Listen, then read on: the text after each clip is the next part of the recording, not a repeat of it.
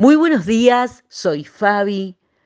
Puedo colocar flores artificiales en este árbol que no florecerá o crear las condiciones con las cuales el árbol florezca naturalmente.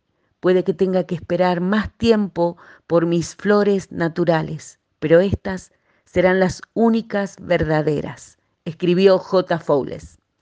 Es fácil sentirnos tentados a poner flores artificiales en este mundo ruidoso y de imágenes perfectas de Pinterest para que otros miren y digan, mirá, él o ella está floreciendo, lo está haciendo.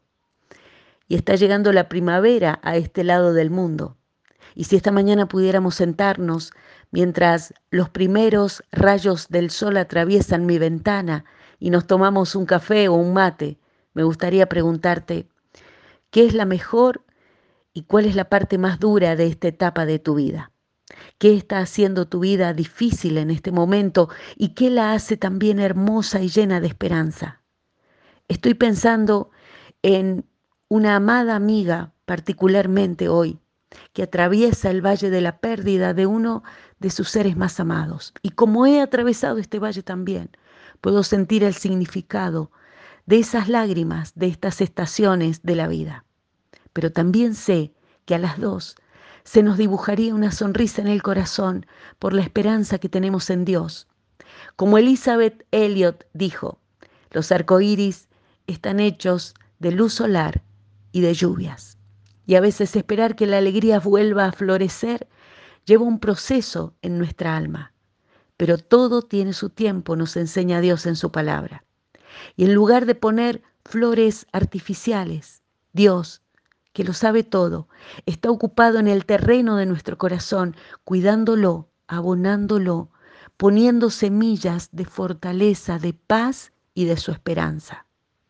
Que mi alma descanse, porque el Señor ha sido bueno conmigo, dice el Salmo 116. Y este es el llamado al que respondemos, cualquiera sea la estación que atravesamos. Podemos descansar, recuperar fuerzas en Él y volver a florecer. Y para mi amiga, y para vos que esperás ese florecer, y para mi corazón también, le pido a Dios en esta mañana que sintamos a Dios revelándose en su amor por cada uno de nosotros. Que nos rodeen sus ángeles para ayudarnos a pelear nuestras batallas. Que responda a nuestras oraciones más de lo que podríamos haber imaginado. Que nos guíe con su palabra y nos lleve muy cerca de su corazón, alentando nuestras estaciones con sus fieles promesas. Que así sea en el nombre del Señor Jesucristo. Amén.